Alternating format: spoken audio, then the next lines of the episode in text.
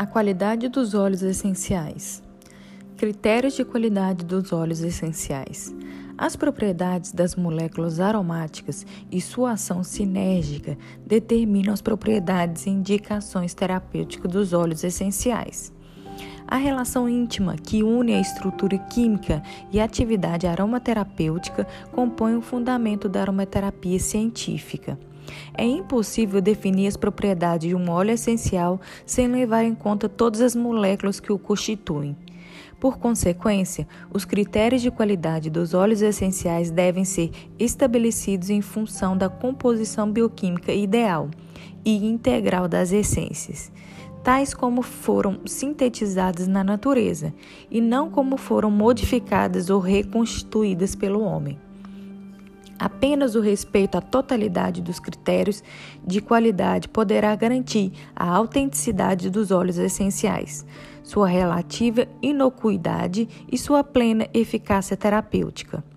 Mesmo uma pequena alteração no perfil molecular pode gerar um aumento de efeitos indesejáveis, como alergias, dermocausticidade, neurotoxicidade e outros, além da diminuição da eficácia. Colheita. Modo de cultivo. O modo de cultivo influencia grandemente a qualidade dos óleos essenciais. Apenas os óleos essenciais obtidos de plantas colhidas em estado selvagem ou de cultivo orgânico deveriam ser usados com finalidade terapêutica.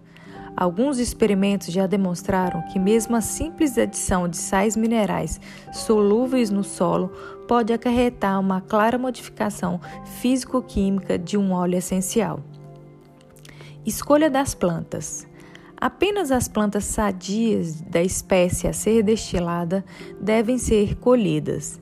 Além disso, o agricultor deve identificar corretamente sua espécie botânica certificar-se da maturidade do órgão produtor da essência e retirá-lo de maneira seletiva a fim de garantir a perenidade da planta nos anos futuros.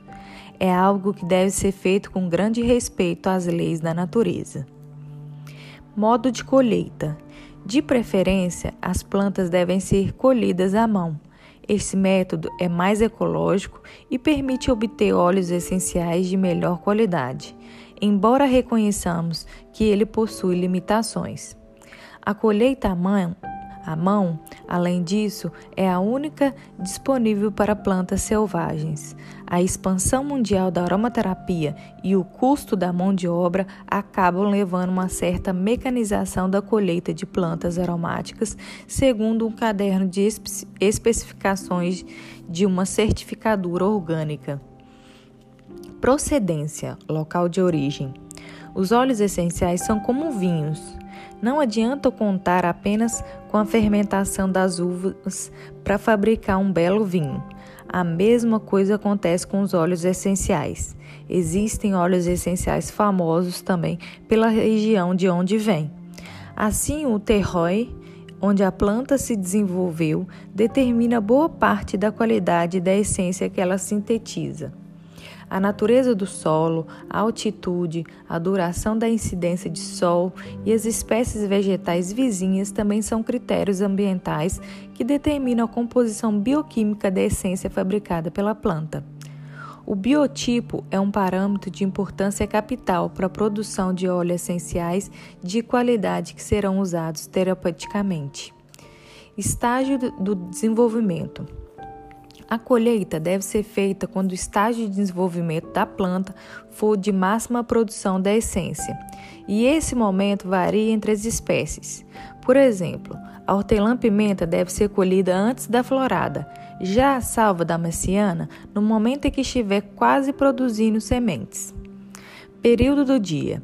A qualidade da essência varia também em função do período de, do dia em que a colheita é feita.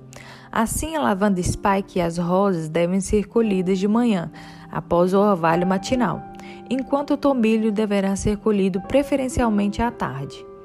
Identificação da espécie botânica.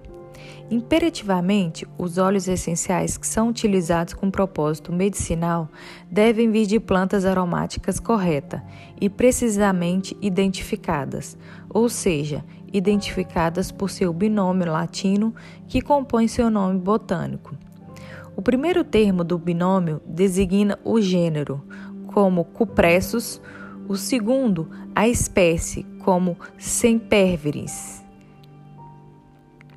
Cupressus semperviris é o nome botânico da espécie comumente conhecida como cipreste europeu.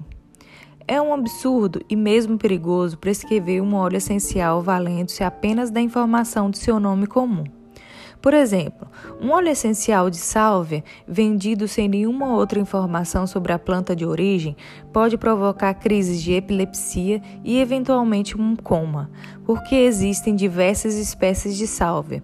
A sálvia officinalis, que é a sálvia damasciana, que contém tuiona, uma substância neurotóxica e abortiva, e também a sálvia esclareia, que por não conter tuiona não provoca esses efeitos em dosagens terapêuticas. Parte da planta utilizada. Diversas partes de uma mesma planta, flor, folhas, caule, casca, raiz e etc., podem produzir essências diferentes, como o que acontece com cinnamon zeilanicium, que é a canela do Ceilão. A raiz contém cânfora, que é anestésico e miorrelaxante. As folhas contêm eugenol, que é um poderoso antiinfúngico. As cascas contêm aldeído cinâmico, que é afrodisíaco e antibactericiano substancial. Noção de quimiotipo. Os componentes aromáticos de uma planta não são imutáveis. Uma mesma planta desenvolve-se em locais diferentes. Pode secretar essências bem diferentes em função de vários elementos, como o nível de exposição ao sol, o clima, a composição do solo, a altitude, por exemplo. Essas variações em componentes são chamadas de quimiotipos e foram descobertas nos anos 1970 pelo professor francês Passet de Montpellier. Por exemplo, o alecrim verdadeiro produz três diferentes óleos essenciais quando cultivados no Marrocos. Tem predominância de 1,8 cineol, que é o sin-eucaliptol, de ação expectorante. Na Província francesa, cânfora, de ação relaxante muscular, variável conforme a dosagem. Na Córcega, verbenona, de ação hepatoestimulante. No interior de um mesmo quimiotipo, é possível encontrar subquimiotipos, em função de algumas plantas apresentarem variações químicas sazonais na composição de, de suas essências.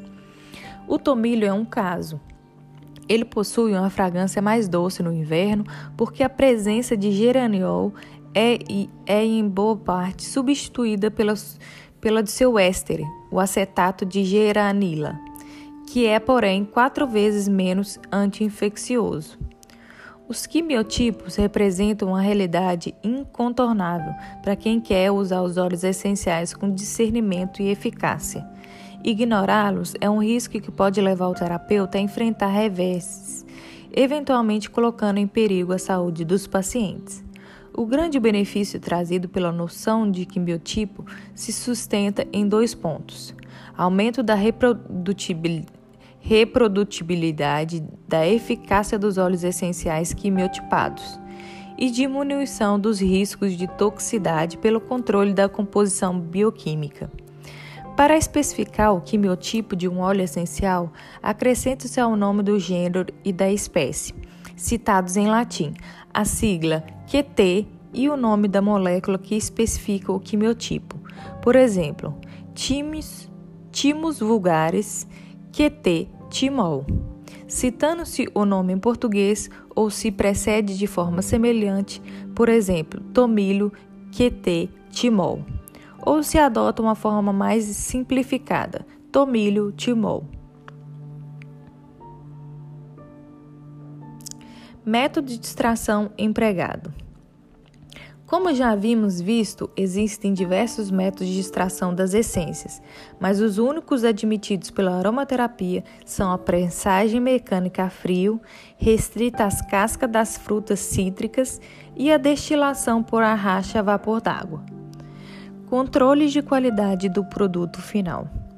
A maior parte dos óleos essenciais vendidos como 100% puros e naturais estão, na verdade, adulterados com óleos vegetais ou minerais, moléculas de síntese barata, usadas em perfumaria, agentes químicos emulsificantes, terebentina e álcool.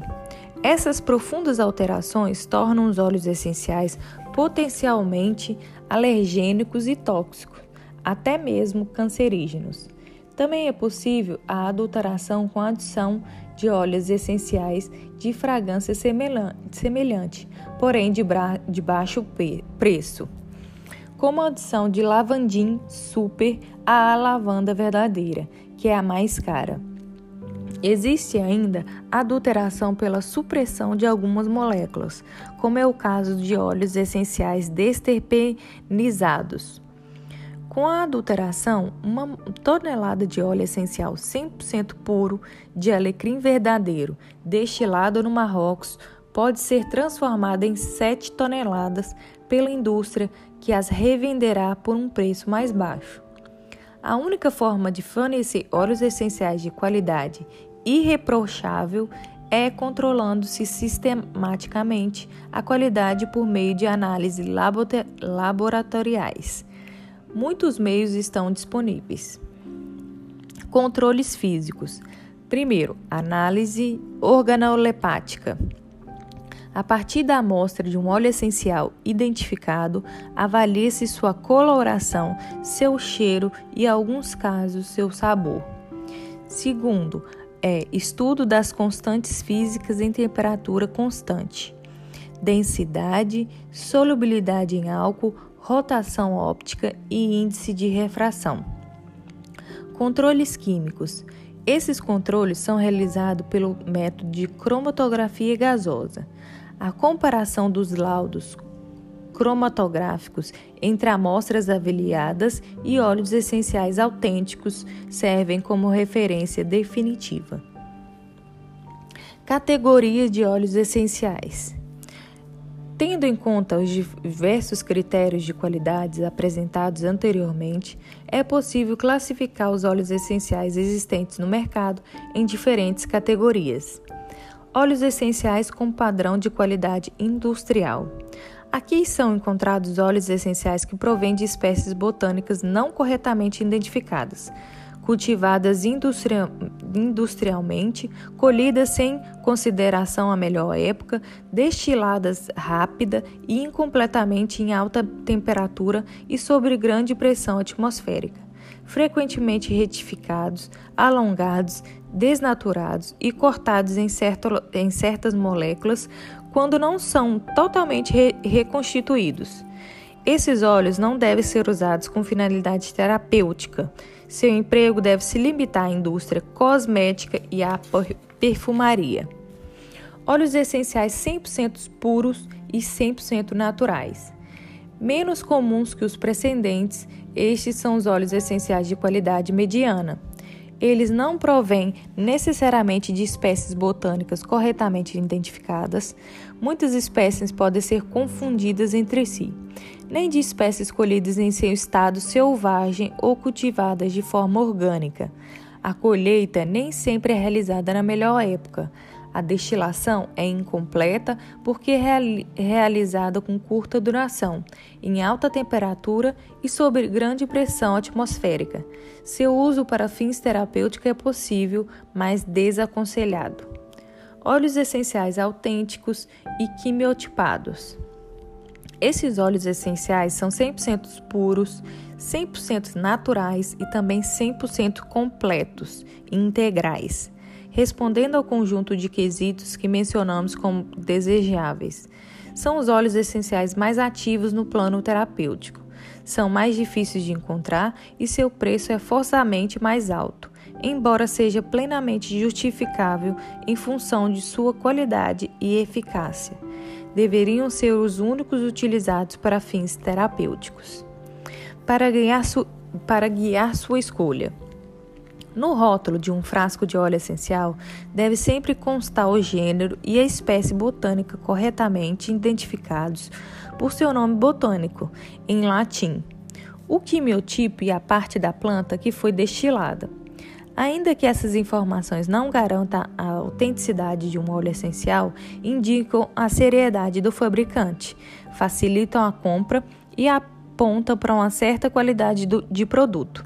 Se o óleo essencial for submetido a controle de qualidade, no rótulo também deverá estar impressa a numeração do lote, a qual possibilita recuperar o laudo cromatográfico correspondente.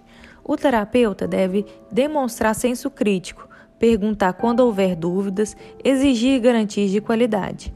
Deve buscar laboratórios sérios, muito poucos existem, que possam fornecer os óleos essenciais autênticos e que respondam aos diversos critérios de qualidade, a fim de evitar erros ou acidentes que possam comprometer a saúde do paciente.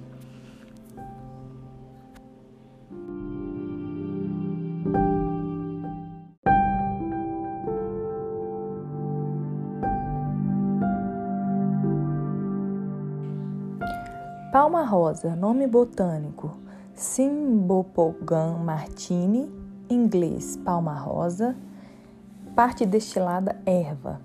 Essa grande erva vigorosa pode atingir 3 metros de altura.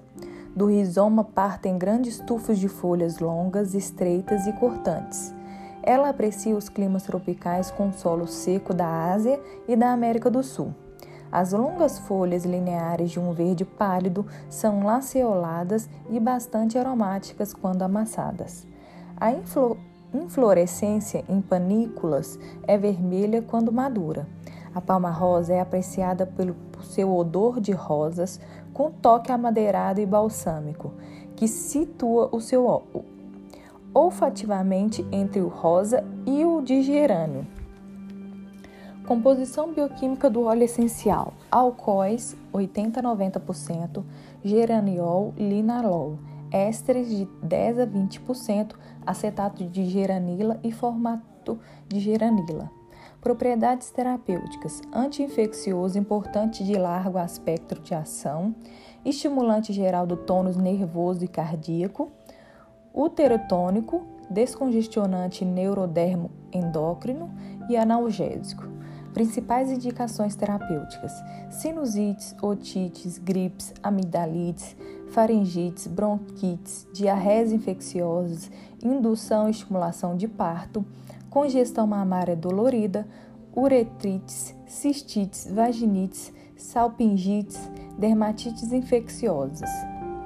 Contraindicações: a ação uterotônica da palma rosa proíbe seu emprego por via oral durante os oito primeiros meses de gestação. Mas também, justificadamente, podemos ver na palma rosa um excelente óleo essencial anti-infeccioso, potente e de largo espectro de ação.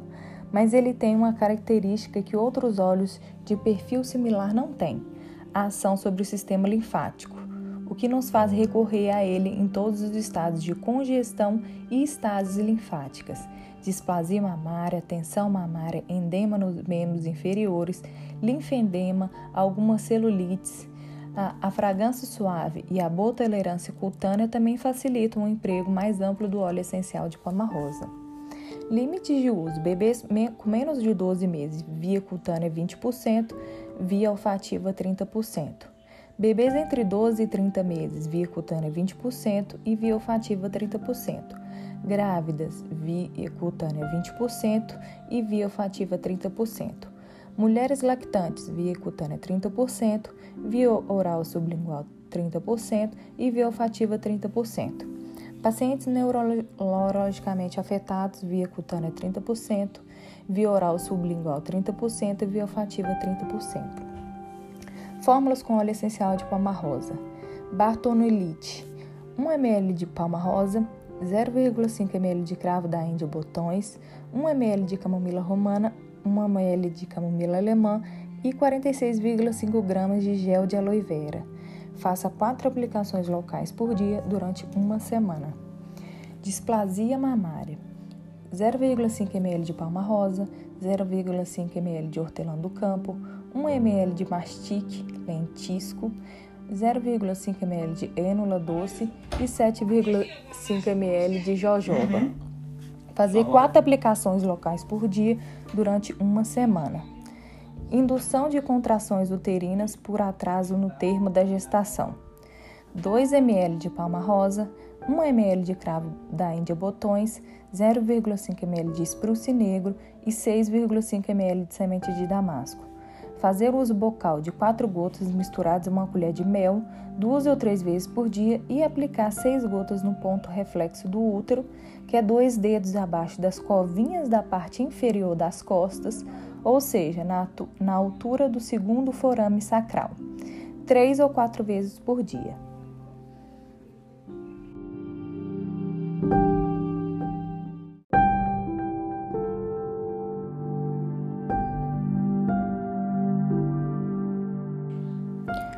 Palma rosa, nome botânico Cymbopogon martini, inglês palma rosa, parte destilada erva. Essa grande erva vigorosa pode atingir 3 metros de altura. Do rizoma partem grandes tufos de folhas longas, estreitas e cortantes. Ela aprecia os climas tropicais com solo seco da Ásia e da América do Sul. As longas folhas lineares de um verde pálido são lanceoladas e bastante aromáticas quando amassadas. A inflorescência em panículas é vermelha quando madura. A palma rosa é apreciada pelo seu odor de rosas com toque amadeirado e balsâmico, que situa o seu olfativamente entre o rosa e o de gerânio. Composição bioquímica do óleo essencial: alcoóis 80 a 90%, geraniol, linalol, ésteres de 10 a 20%, acetato de geranila e formato de geranila. Propriedades terapêuticas: anti-infeccioso importante de largo espectro de ação, estimulante geral do tônus nervoso e cardíaco, uterotônico, descongestionante neurodermo endócrino e analgésico. Principais indicações terapêuticas: sinusites, otites, gripes, amigdalites, faringites, bronquites, diarreias infecciosas, indução e estimulação de parto, congestão mamária dolorida, uretrites, cistites, vaginites, salpingites, dermatites infecciosas. Contraindicações: a ação uterotônica da palma rosa proíbe seu emprego por via oral durante os oito primeiros meses de gestação. Mas também, justificadamente, podemos ver na palma rosa um excelente óleo essencial anti-infeccioso, potente e de largo espectro de ação.